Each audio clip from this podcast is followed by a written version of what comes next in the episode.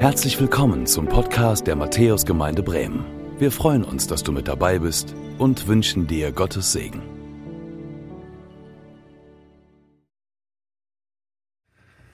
Hallo, ich freue mich, dass du da bist. Ich freue mich, dass ihr da seid. Mein Name ist Philipp und ich darf heute die Predigt halten und das ist für mich ein ganz, ganz großes Vorrecht. Ich komme immer noch nicht ganz auf den Trailer klar. Da muss man, nach dem Aufbau muss man erstmal so ein bisschen durchschnauben.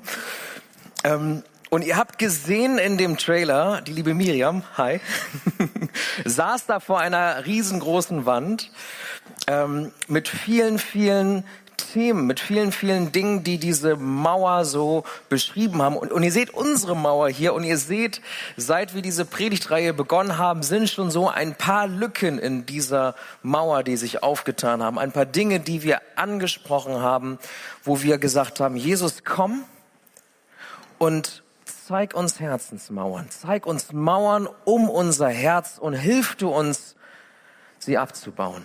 Und ein paar Dinge haben wir schon abgebaut sozusagen, die liegen jetzt hier an der Seite. Und heute, heute geht's um Verletzungen. Heute geht's um Verletzungen. Wir sind in diese Predigtreihe gestartet, vielleicht erinnerst du dich, äh, mit der Frage, die ich euch ganz am Anfang gestellt habe, wer bewahrt eigentlich dein Herz? Wer bewahrt dein Herz? Und dann haben wir uns als nächstes die Frage gestellt, was ist eigentlich Schuld? Was ist eigentlich das, was unser Herz so schwer macht? Und dann hat uns Kim mit reingenommen, was passiert, wenn wir an dieser Schuld festhalten und was passiert, wenn wir diese Schuld abgeben? Wenn wir Vergebung erleben, in Anspruch nehmen, anderen zusprechen. Und vergangenen Sonntag haben wir dann von Andreas gehört, was passiert eigentlich, wenn wir auf der Suche nach Lösungen für unsere Herzprobleme uns dem Bösen hingeben. Vielleicht auch das Böse Ursache ist für unsere Herzprobleme. Wenn wir uns wiederfinden in Süchten, in Bindungen, die keine Lösung für unser Problem darstellen, sondern uns fest im Griff halten. Und Andreas hat uns ermutigt, das Böse zu outen und mit Jesu Hilfe es zu überwinden. Er ist der Sieger. Und heute also Verletzungen, Verletzungen, wie sie entstehen, was die Folgen von Verletzungen sind und wo wir Zuflucht finden, wie wir rauskommen aus gebrochenen Herzen, aus Situationen, wo wir nicht mehr wissen, wie wir weitermachen mit unserer Verletzung. Und wenn ich von Verletzungen spreche, dann meine ich damit nicht, wenn du mal hingefallen bist. Und ich meine auch nicht, wenn du mal irgendwie vielleicht tiefer verletzt worden bist irgendwie äh, und genäht werden musstest. Sondern ich meine natürlich innere Verletzung. Das, was geschieht, wenn du zum Beispiel zurückgewiesen wirst. Wenn du Ablehnung erfährst. Oder wenn dich jemand nicht so liebt, wie du ihn liebst. Nicht so mag, wie du ihn magst. Mal Hand aufs Herz, wenn ich euch so fragen darf. Wer von euch hat das schon mal erlebt, dass ihm das Herz gebrochen wurde? Okay. Wer hat schon mal jemandem das Herz gebrochen? Okay. Das sind einige. Danke, dass ihr so ehrlich seid. Ich habe beides erlebt. Ich habe zweimal die Hände gehoben. Ähm, und ich möchte euch da ein bisschen mit hineinnehmen ähm, in, in, in das, was so zwischen Menschen geschieht und was du vielleicht auch schon erlebt hast. Und ich weiß es noch, äh, in der fünften Klasse, da bin ich auf die äh, FEP gekommen, auf die Freie Evangelische Bekenntnisschule und ich war neu ähm, und kannte niemanden und da habe ich ein Mädchen kennengelernt, die hieß Christina. Und ich habe mich in Christina verliebt. Und ich hatte aber Angst davor, Christina zu sagen, dass ich mich in sie verliebt hatte. Und so habe ich es ihr nicht gesagt und zurückgehalten. Drei Jahre lang. Bis zur achten Klasse. Und in der achten Klasse war es dann so, Christina war auch häufig bei uns und meine Schwester hat sich auch gut mit ihr verstanden. Und meine Schwester hat das gesehen und gesagt, ey, drei Jahre, ich halte es nicht mehr aus. Ich halte es nicht mehr aus, dass mein großer Bruder ja, äh, es nicht hinkriegt, ihr zu sagen, was er für sie empfindet und darunter so leidet. Also hat sie Folgendes gemacht. Ich weiß nicht, ob ihr das auch schon mal gespielt habt. Sie hat gesagt, okay, setzt euch mal hin mit dem Rücken zueinander und ich mal euch Buchstaben auf den Rücken und dann müsst ihr sagen und erraten, was ich da auf euren Rücken gemalt habe. Und dann fing sie an und hat ein I gemalt und dann ein C und dann ein H. Dann hat sie gesagt, neues Wort. Und dann hat sie gesagt, L, I, E, B. Und dann wussten wir schon, wo die Reise hingeht. Und dann wussten wir, was wir jetzt einander sagen sollten. Und dann ist sie aus dem Raum gegangen und hat uns da so sitzen lassen. Und dann saßen wir da. Und dann konnten wir nicht anders, als darüber zu sprechen, ähm, was wir jetzt füreinander empfinden. Und meine schlimmsten Befürchtungen, das, warum ich drei Jahre ihr nicht gesagt hatte, dass ich sie mag, haben sich natürlich bewahrheitet. Und sie sagte, hey, du bist zwar ein guter Freund, aber mehr ist da nicht. Und das Ganze hat sich noch mal wiederholt. Diesmal waren es vier Jahre, weil ich noch mehr Befürchtungen hatte. Und diesmal war sie es, die irgendwann sagte, sag mal, das Date, auf dem wir gerade sind, das sind wir nicht einfach nur so, oder? Nicht einfach nur, weil wir gute Freunde sind. Und dann wurde mir das Herz nochmal gebrochen. Und vielleicht erinnerst du dich auch gerade und hast ein paar Flashbacks zu, als mir das Herz gebrochen worden ist. Aber ich habe dann gesagt, okay, bis ich 25 war, habe ich dann gesagt, Techtelmechtel ja, aber ernste Beziehung, nee ich werde mich nicht verletzlich machen für jemanden anderen. Ich werde nicht erneut riskieren, dass mir jemand das Herz bricht. Also, ähm, wie sagt man so schön, wie heißt es in der Werbung, guten Freunden gibt man doch ein Küsschen oder zwei oder drei, aber was Ernstes? Nee. Nee. Und ihr könnt euch vorstellen, was passiert ist, wenn man so in Beziehungen geht, wenn man so in, in, in den Kontakt geht, wenn man so ins Studium geht. Ähm, Techteln, Mechtel, ja, aber mehr nicht. Und dann kommt es dazu, und das habe ich äh, nicht nur einmal erlebt, und dann sitzt du eines Abends da und neben dir sitzt ein Mädchen, was es nicht verdient hat und weint bitterlich, weil du ihr sagen musst, nee, so war das nicht gemeint. Und dann weißt du, du hast Schuld auf dich geladen. Dann weißt du, ich habe ihr etwas vorgemacht. Und all ihre Hoffnungen und all, und all das Kennenlernen, all das ja mal gucken vielleicht, ähm, das, das war eigentlich nur vorgespielt. Und dann sitzt du da und kannst nichts tun, außer ihr zuzuschauen, wie sie weint. Und ihr könnt euch vorstellen, was dann passiert ist. Sie hat sich genau dasselbe gesagt, was ich mir gesagt habe. Und sie hat sich gesagt, okay, das passiert mir nie wieder. Und sie ist Steine sammeln gegangen. Für ihre Mauer, die sie dann gebaut hat. Es gibt auch andere Dinge, die einem das Herz brechen können. Ähm, und so war das auch bei mir. Als ich 18 war, da war ich ziemlich planlos.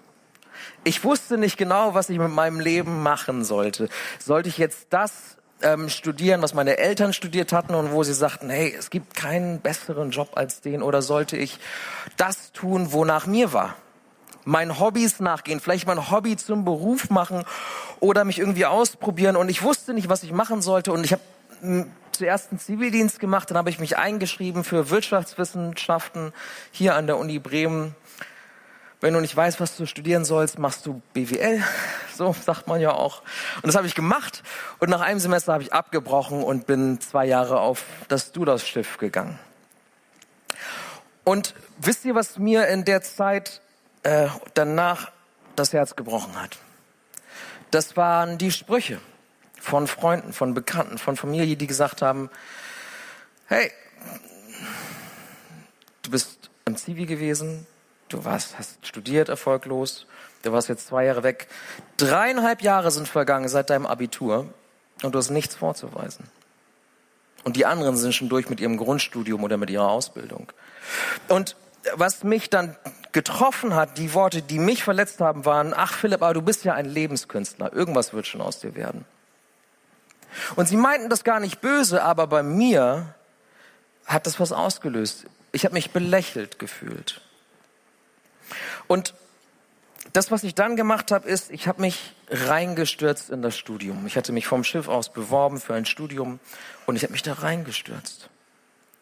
Der Lebenskünstler, der ich war, der, der immer mit Leuten umgeben war, ich habe Leute ausgesperrt und ich gesagt, ich, ich zeig's denen jetzt. Ich werde es denen jetzt zeigen. Und ich habe gelernt und ich habe gearbeitet und ich habe eigentlich nichts anderes gemacht. Und wenn ich ganz ehrlich zu mir bin, ging das zehn Jahre so. Und erst seit vielleicht zwei Jahren, erst so langsam lerne ich, dass auch das Studium, auch die Karriere eine Mauer sein kann. Vielleicht keine Mauer, die, sage ich mal, die man aus Schutz, weil man irgendwie im Herzen verletzt worden ist, so, also was jetzt die Liebe angeht, aufbaut, aber auch eine Mauer sein kann, die einen schützt vor Spott, schützt vor diesen Situationen, in denen du dich belächelt fühlst. Vielleicht auch eine Mauer, die andere imponieren soll, die zeigen soll, guck dir diese Mauer an. Das hast du mir nicht zugetraut. Eine Mauer, die vielleicht andere auch abstrecken kann. Kennst du das? Kennst du das? Solche Mauern? Kennst du das? Vielleicht hast du dir auch schon mal geschwört, das passiert mir nie wieder. Und dann hast du Konsequenzen gezogen. Und dann hast du vielleicht auch eine Mauer errichtet, sei es eine Schutzmauer oder eine, die anderen imponieren soll. Und ich glaube, Verletzungen entstehen, wenn wir unseren Selbstwert bei anderen suchen und nicht bei Gott. Wenn wir sagen, du hast mir eigentlich, du schuldest mir eigentlich Respekt und dir zeige ich's oder uns den Respekt anderer erhoffen und ihn nicht bekommen. Dann entstehen Verletzungen. Wir suchen dann bei anderen Annahme und Wertschätzung und merken, wir werden immer wieder enttäuscht. Und die Bibel sagt, wir sind geschaffen nach Gottes Ebenbild. Und jeder von uns, du und ich, wir sind von ihm erdacht, kunstvoll geformt. Und er verleiht uns Wert und Würde. Und die Bibel sagt aber auch, dass wir die Ersten waren, die gesagt haben, die Liebe reicht mir nicht. Dass wir die Ersten waren, die Gott einen Korb verpasst haben. Und seit dem ersten Menschen, der das getan hat, folgen wir seinem Beispiel, folgen wir dem Beispiel von Adam und Eva und verstoßen immer wieder die perfekte Liebe auf der Suche nach einer perfekten Liebe, die es in dieser Welt und bei anderen Menschen gar nicht gibt.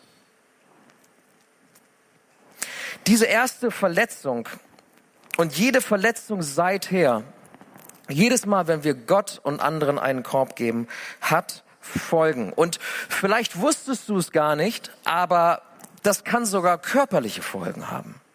Ich weiß nicht, ob du schon mal davon gehört hast, es gibt so etwas wie ein Broken Heart Syndrom. Das gibt es wirklich. Es gibt dieses Krankheitsbild eines gebrochenen Herzens. Und seit ungefähr 30 Jahren befassen sich Herzmediziner mit diesem Krankheitsbild, von dem sie noch nicht so viel wissen, wo, die, wo sie die Ursachen noch nicht so gut kennen. Aber sie sagen tatsächlich, tritt so etwas ein wie dieses Broken Heart Syndrom bei Verletzungen, bei Verlust, bei Trennungen, bei psychischer Belastung. Da erleben wir das körperlich. Und die Ärzte sagen, die Symptome, sie ähneln einem Herzinfarkt. Denn was passiert ist, das Herz krampft sich zusammen. Die Gefäße verengen sich durch ein hohes Stresslevel, was wir dann erleben, durch Stresshormone, die ausgeschüttet werden. Und der Herzmuskel wird in seiner Funktion gestört und wir bekommen Brustschmerzen. Ich weiß nicht, ob du das schon mal erlebt hast. Ich weiß noch, jedes Mal, wenn mir das Herz gebrochen wurde, habe ich das erlebt. Habe ich mich zusammengekauert, habe ich den Embryo gemacht, weil ich solche Herzschmerzen hatte. Verletzungen haben Folgen und können sogar körperliche Folgen haben. Und Menschen mit Liebeskummer, du und ich, können richtige Herzschmerzen körperlich erfahren. Und diese Auswirkungen auf unseren Körper, auf unsere Psyche, sie können auch andere Formen annehmen. Verspannungen, vielleicht Bauchschmerzen, vielleicht kennst du das auch, wenn dir jemand sagt, er liebt dich nicht, dass es sich anfühlt wie ein Schlag in die Magenkuhle. Schlaflosigkeit, innere Unruhe, all das ist nicht außergewöhnlich, nicht ungewöhnlich, wenn wir verletzt werden. Und sogar, das haben die Forscher herausgefunden, sogar im Hirn werden Regionen aktiviert, die nur aktiviert werden, wenn wir wirklich körperliche Schmerzen haben. Das ist das, was passieren kann. Und ein deutscher Professor der Universitätsmedizin Mannheim, der hat gesagt, ein gebrochenes Herz ist gefährlicher, als wir denken. Wenn es immer wieder passiert, kann es tödlich sein. Ein gebrochenes Herz kann tödlich sein. Ja, und die Medizin sagt, hey, deshalb raten wir dir, nimm ein Medikament, was die Rezeptoren deines Herzens blockiert. Dein Herz blockiert. Und mach Sport, stärke die, stärke diesen Herzmuskel, mach ihn stark und mach eine Therapie, um mit dem Stress umzugehen. Wohin mit unseren zerbrochenen Herzen? Ist das ein guter Rat? Sollen wir unsere Herzrezeptoren blockieren? Ist das der Rat, dem wir folgen wollen? Oder gibt es vielleicht einen anderen Rat, eine andere Lösung für unsere zerbrochenen Herzen? Wohin mit unseren zerbrochenen Herzen und den Mauern, die wir errichtet haben? Ja, und die Bibel sagt, bei, in Gottes Nähe finden wir Zuflucht. Besonders, wenn wir gebrochene Herzen haben. In dieser Predigtreihe haben wir uns häufig, und wir werden das heute wieder tun, den, dem Psalmen zugewandt, diesen poetischen Texten, diesen, diesen Bitt- und Klagesliedern, diesen Hymnen. 150 Stück an der Zahl finden wir in der Bibel. Und viele davon, das haben wir auch schon gehört, gehen auf David zurück. Und ich möchte euch heute, wenn es um das Herz geht und um Verletzungen, um gebrochene Herzen nochmal mitnehmen zu David. David, von dem die Bibel sagt, er war ein Mann nach Gottes Herzen. Ihr erinnert euch vielleicht. 1. Samuel 13, Vers 14. Ein Mann nach Gottes Herzen. Und dieser David, dieser König, dieser Gott eines, äh, dieser, ähm, dem Gott ein ewiges Königreich geben würde und dem er gesagt hat, Dein Nachkomme wird einmal der Retter sein. Jesus. Das verspricht er ihm. Dieser David, der war nicht perfekt. Das haben wir auch gehört. Er war dieser König, er hatte dieses Versprechen. Jesus wird der Sohn Davids genannt. Wer kann das von sich behaupten? Und dieser David war aber alles andere als perfekt. Das haben wir gehört. Er war ein Lügner. Er war ein Ehebrecher. Er war ein Mörder. Aber er war auch ein Umkehrer ein Anbeter, der Anbeter der Bibel, wenn wir uns seine Lieder anschauen. Und er war ein Nachfolger, jemand, der immer wieder zu Gott gerannt ist und gesagt hat, es tut mir leid. Erneuere mein Herz.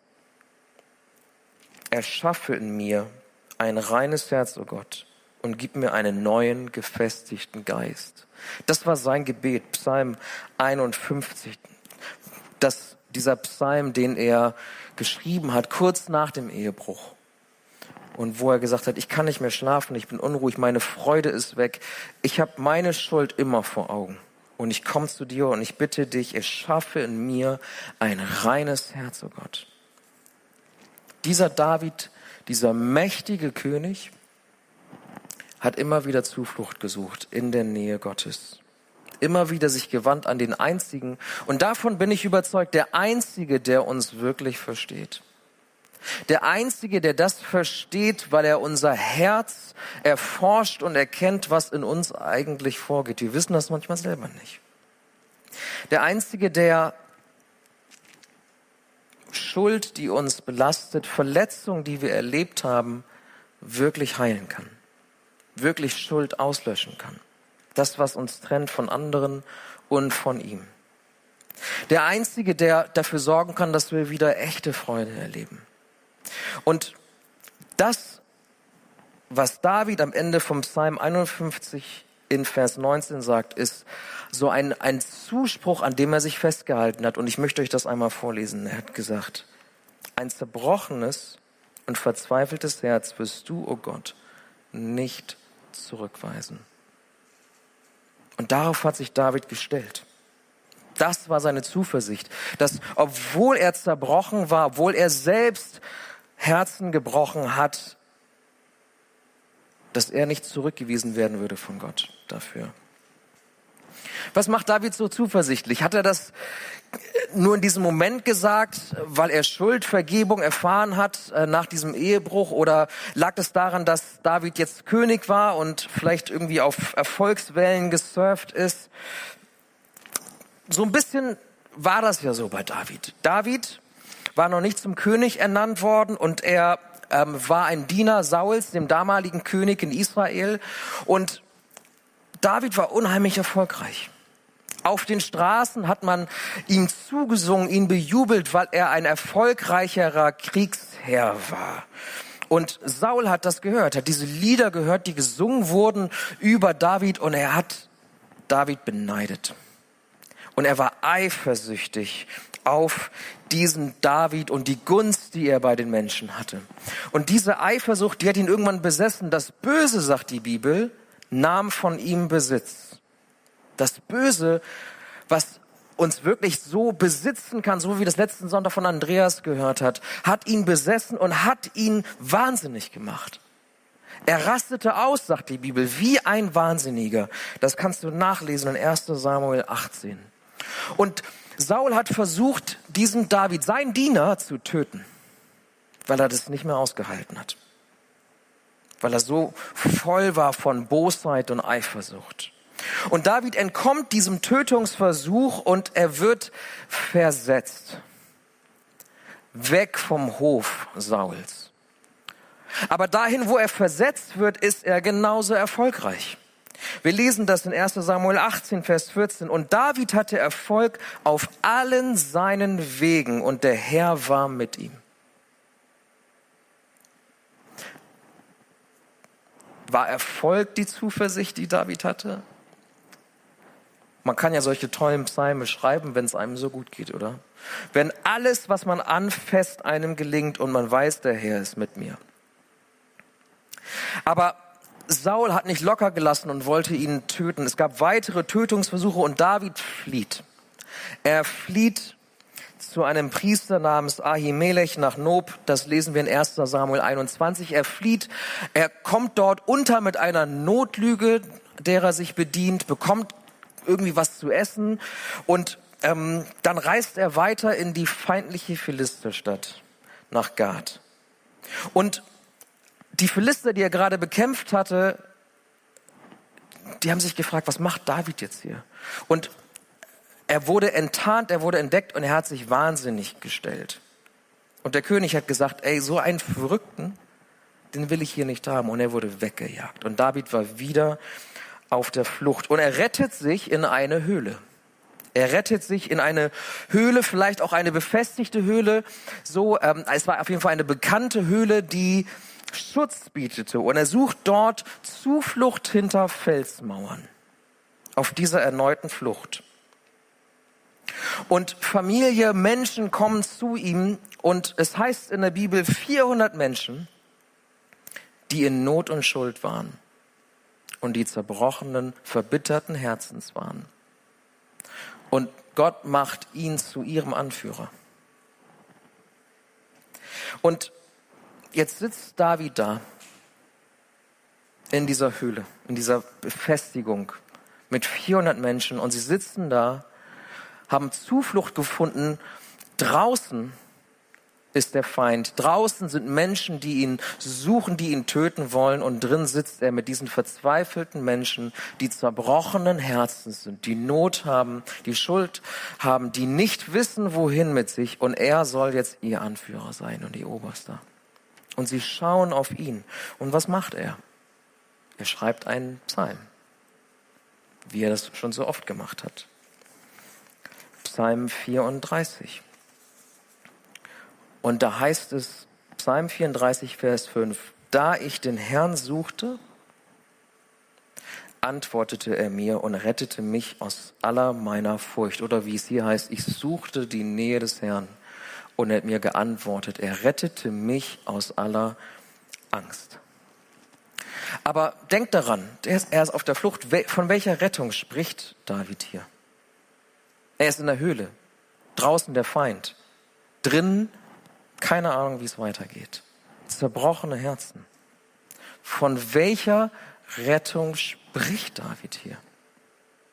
Was ist das für eine Rettung? Die Rettung, von der David hier spricht, ist die Zuflucht im Hier und Jetzt. David wendet sich an Gott und sagt, was soll ich tun? Er sucht Zuflucht bei ihm und er findet sie im Hier und Jetzt. Im Hier und Jetzt wird David daran erinnert, Gott ist immer noch souverän. Gott ist immer noch gnädig. Er ist immer noch gut. Und er sieht mich freundlich an. Und er bietet mir Zuflucht ohne Wenn und Aber. Zuflucht, die besser ist als diese Höhle, als diese Felsmauern, hinter denen ich mich verstecke. Er preist den Herrn und er sagt, inmitten dieser Krise ruft er Gott an und er erlebt, Gott hört. Und er sagt in Vers 16, er hat ein offenes Ohr wenn wir um Hilfe rufen. Das ist das, was David erfährt. Echte Zuflucht, nicht die Zuflucht der Höhle, sondern echte Zuflucht im Hier und Jetzt, die das übersteigt, was wir uns an Zuflucht suchen können. Wenn wir Verletzung erleben, wenn du ein gebrochenes Herz hast und nicht mehr weißt, wohin, was tust du dann?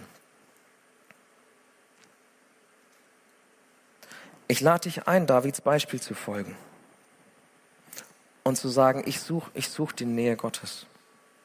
Ich suche die Nähe Gottes. Nicht die Nähe und die, den Schutz einer Höhle. Ich verkriech mich nicht.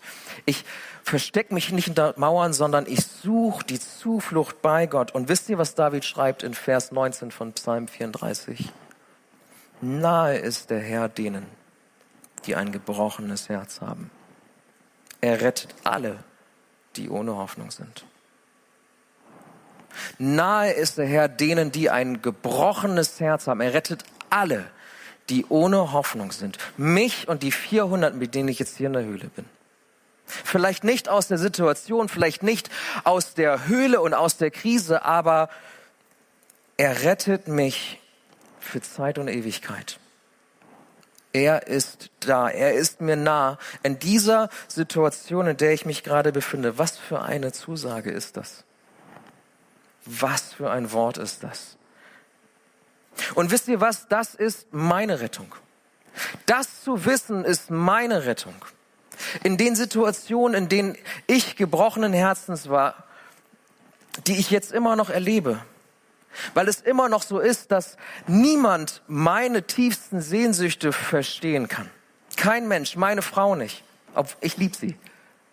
Aber niemand, und davon bin ich überzeugt, niemand, kein Mensch kann uns so verstehen und weiß, was in uns vorgeht, wie Gott selbst.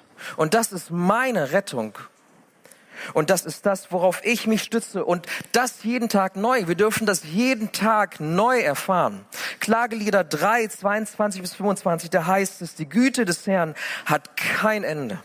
Sein Erbarmen hört niemals auf. Es ist jeden Morgen neu. Groß ist deine Treue, o oh Herr. Darum setze ich meine Hoffnung auf ihn. Der Herr ist alles, was ich brauche. Denn der Herr ist gut zu dem, der ihm vertraut und ihn von ganzem Herzen sucht.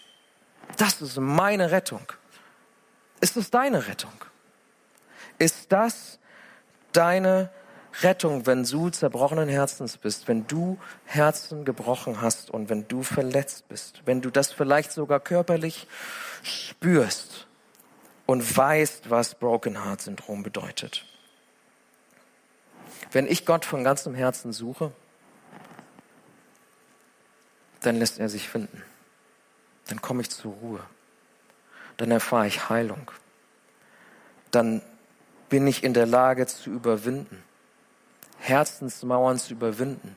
Bin ich in der Lage, wieder zu lieben, trotz der Enttäuschung, die ich gerade erfahren habe. Muss ich mich nicht verschließen. Ich finde Zuflucht in seiner Nähe und Annahme, die mir kein Mensch geben kann. Nicht meine Frau, nicht meine Eltern. Niemand. Außer er was ich selbst und andere was ich selbst bei mir und bei anderen aufreiße, das kann Gott zunehmen, zunähen und sogar noch viel mehr als nur das. Er schenkt uns ein neues Herz, das haben wir gelesen. Und mit jeder Begegnung, jedes Mal, jeden Morgen, immer wenn ich zu ihm komme und mit meinem gebrochenen Herzen und diese Rettung in Anspruch nehme, ich weiß nicht, ob du das auch erlebst, aber mit jedem Morgen fasse ich neuen Mut.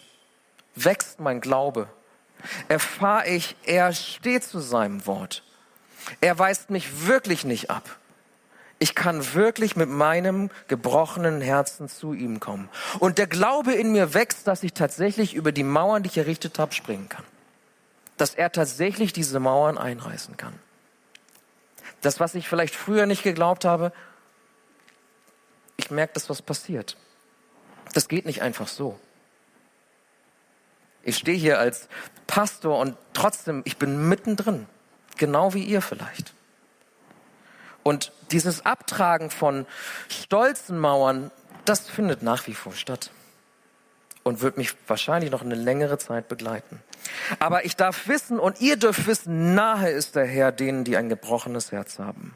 Er rettet alle, die ohne Hoffnung sind. Und ich möchte dich fragen, hast du Verletzungen oder ein gebrochenes Herz und sehnst dich nach Gottes Nähe, nach seinem Frieden, nach Heilung, nach diesem Zuspruch, dass er für dich Realität wird? Dann möchte ich dich gleich einladen. Wir werden gleich ein Lied singen, das ihr vielleicht kennt. Gott sieht die Wunden und er heilt unser Herz. Und ich möchte dich einladen, dieses Lied gleich zu deinem Gebet zu machen. Die Nähe Gottes in diesem Lied zu singen, wenn wir das gleich tun. Und wenn du möchtest, kannst du auch während dieser Zeit, du kannst mitsingen oder du kannst in dieser Zeit an die Mauer dort hinten gehen. Und da ist eine Karte, die wir gestaltet haben, auf, auf der steht dieser Psalm, mit meinem Gott kann ich über Mauern springen. Und diesen Zuspruch, den kannst du dir abholen. Und vielleicht gibt es etwas, wo du sagst, da ist mein Herz gebrochen, da habe ich jemand anderen das Herz gebrochen und ich möchte über diese Mauern, die entstanden sind, springen mit dir, Gott, und ich brauche dich dazu, dann kannst du das auf die Karte schreiben, wenn du möchtest. Ich lade dich herzlich dazu ein. Und wenn du dich noch nie diesem Gott anvertraut hast, dann möchte ich dich einladen. Lass dich retten. Lass dich retten. David ermutigt uns dazu in Vers 9 von Psalm 34. Er sagt, schmecket und seht, wie freundlich der Herr ist. Er lädt uns ein, zu schmecken, auszuprobieren, das zu erfahren, dass er freundlich zu uns ist, dass das nicht nur Worte sind, die leer zurückkommen, sondern dass das Worte sind, die Wirkung haben, dass Gott echt ist dass er dich sieht und dass er dich heilen möchte, dir ein neues Herz geben möchte, zunähen möchte, was vielleicht aufgerissen worden ist. Und wenn du das noch nie getan hast, dann lade ich dich ein zu einem Gebet, was ich euch mitgebracht habe. Und ihr seht es ähm, auf der Leinwand. Ich lade dich ein, gleich zu beten. Und in diesem Gebet heißt es, Jesus, ich suche dich von ganzem Herzen zeige dich mir als Retter und Herr. Vergib mir meine Schuld und die Verletzungen, die ich anderen zugefügt habe. Ich komme zu dir mit meinen Verletzungen und meinem gebrochenen Herzen, um dir nachzufolgen. Verändere mich durch deinen Heiligen Geist und zeige mir die Herzensmauern in meinem Leben. Danke, dass ich bei dir Zuflucht finden darf. Wenn du das möchtest, dann kannst du das gleich mitsprechen. Ich lade euch ein, damit einzustimmen. Das vielleicht nochmal ganz von neuem zu eurem Gebet zu machen. Bei ihm die Zuflucht zu suchen. Er ist freundlich. Er schaut uns freundlich an. Er weist uns nicht zurück, wenn wir kommen. Das ist eine Zusage, auf die wir uns stellen dürfen. Ich bete. Und Jesus, ich danke dir dafür, dass du gekommen bist. Gott, dass du Mensch geworden bist und in unsere Welt hineingekommen bist. Und du hast es erlebt, Zerbrochenheit, ganz persönlich. Du hast Hunger erlebt, du hast Leid erlebt, du hast Ablehnung erlebt. Sogar für die Menschen, für die du gekommen bist, die schrecklichste Ablehnung. Sie haben dich gekreuzigt.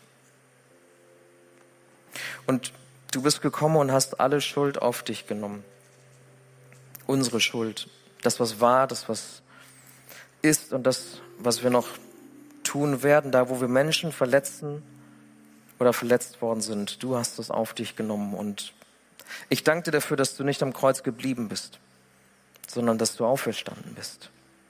Dass du den Weg frei gemacht hast zum Vater und dass du jetzt sitzt zur Rechten des Vaters und für uns eintrittst und sagst, komm. Komm du, der du zerbrochenen Herzen bist. Der du ohne Hoffnung bist und nicht weißt, wie es weitergeht. Ich will dir neue Freude schenken. Ich will dir deine Last nehmen. Gib sie mir. Und ich möchte dich bitten, Jesus, dass du uns anrührst und dass du uns den Mut machst und dass wir diese Einladung nicht ausschlagen und schmecken dürfen, wie gut du wirklich bist. Hilf du uns da, unsere Schatten zu, zu überwinden, drüber zu springen und zu dir zu kommen. Und für all diejenigen, die das noch nie getan haben und die das jetzt tun möchten, möchten wir zu dir kommen mit diesem Gebet. Jesus, ich suche dich von ganzem Herzen. Zeige dich mir als Retter und Herr. Vergib mir meine Schuld und die Verletzungen, die ich anderen zugefügt habe. Ich komme zu dir mit meinen Verletzungen und meinem gebrochenen Herzen, um dir nachzufolgen. Verändere mich durch deinen Heiligen Geist und zeige mir die Herzensmauern in meinem Leben. Danke, dass ich bei dir Zuflucht finden darf. Amen. Danke fürs Zuhören. Wir hoffen, dass du heute inspiriert und ermutigt wurdest durch Gottes lebendiges Wort. Unser Gebet ist, dass es viel Frucht bringt. Weitere Infos findest du unter www.matthäus.net.